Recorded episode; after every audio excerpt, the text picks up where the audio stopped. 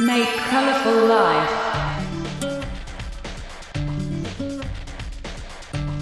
DJ Masumin Showtime.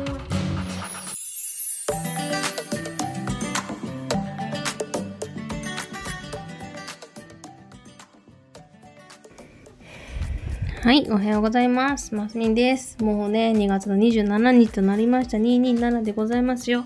いやー、本当にね、あのー1月2月私もいろいろありまして、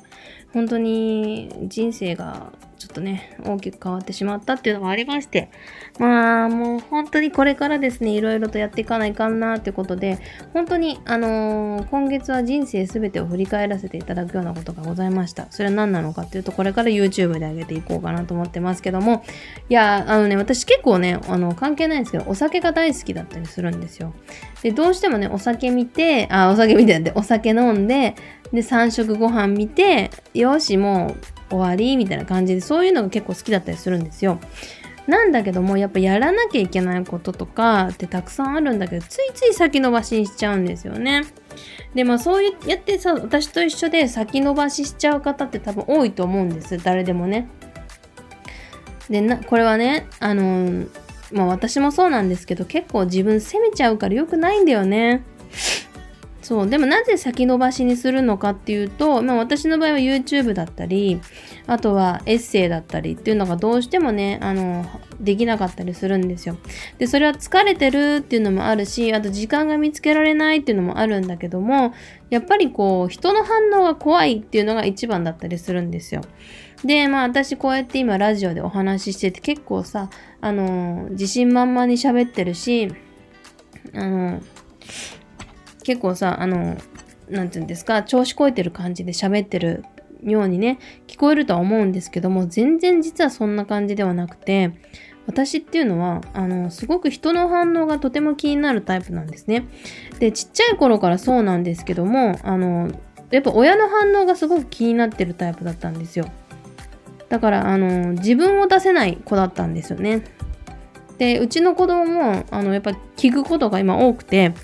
ただ、聞くことってのはちょっと5歳とかね、6歳とかってのは当たり前なので、うちは今それが来てるからしょうがないなと思ってるんですけども、やっぱりこう、のびのびと子供がやってることに対して、うちの親は、本当に親が聞いてたら申し訳ないんですけども、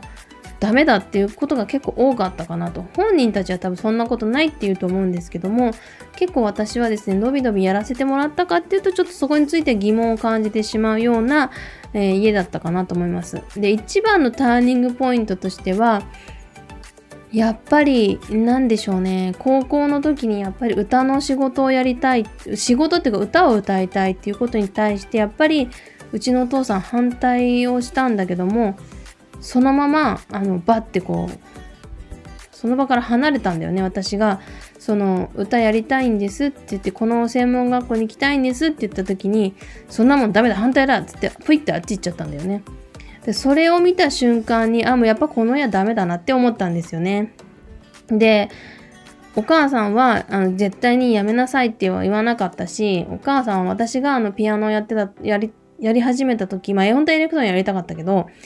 ピアノやってた時に、やっぱりあの、やりたいことは一応やらせてくれたのがうちの母親だったりするんですけど、父親はね、とにかくね、あの、私のやりたいことは本当にやらせてくれなくて、かといって、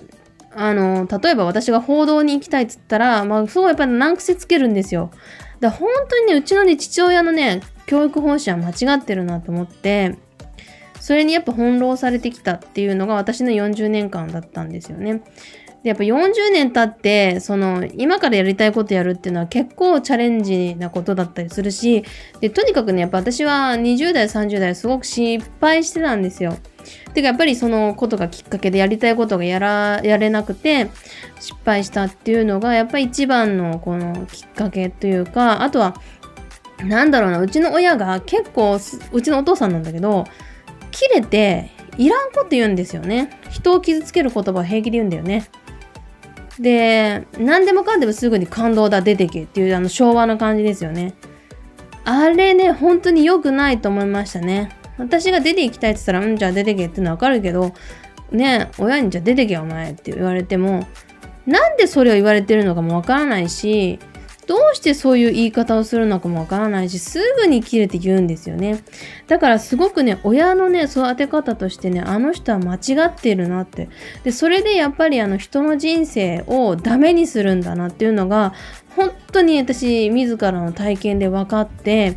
子供には同じことをしたくないと思っています。はい。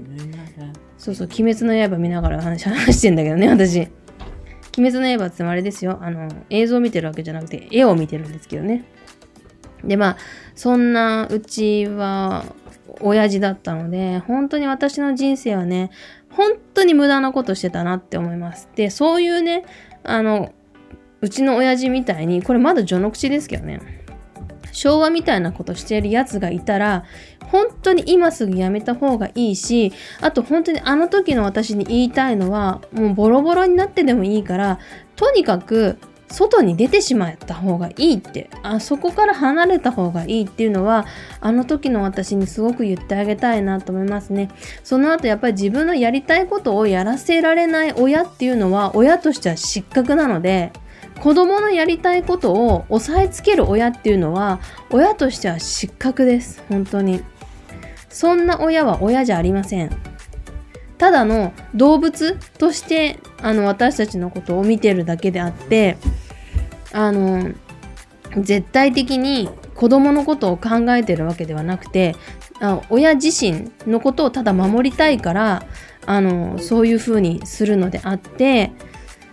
子供がやりたいことが応援できない親っていうのはただの家畜です。家畜をしてるのと同じなので、そんな環境からは今すぐあの飛び出した方がいいです。はい。ね、いい話をしてるのに後ろでこんなんですよ。はい。ね。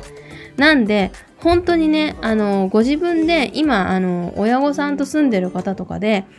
あの、お金がなくて今すぐ出れないっていう人いるかもしれないけども、そしたらとりあえず歯を食いしばって家を出るっていうことをあの考えた方がいいと思う。うるさい はい。ことがいいと思います。びっくりじゃねえだろ。言われるの分かってたでしょ。はい。ごめんなさいね、うるさくてね。なんでね、歯を食いしばって、とにかく独り立ちできるようにした方がいいです。で、とにかくね、あのー今ってやりたいことがお金になる時代なので、とにかくやりたいことやれ。本当に。親に何言われたかってそんなの気にしなくてもいい。親ってそのうち死ぬから。私たちより先に死ぬから。残された私たちの人生っていうのを親は責任取れないから。だったら好きなことをやっちまえってことです。はい。ということでね、あの、これからこんなことずっと言っていこうかなというふうに思ってますけどね。本当に人生に失敗した人じゃ、失敗した人じゃないと、このことは本当にわからないし、この苦しみは誰にも、あの、感じてほしくないからこそ私は本当に訴えていこうと思います。はい。ということでね、今日は熱弁振るいましたけども、また来週お会いしましょう。ではまたね。バイバーイ。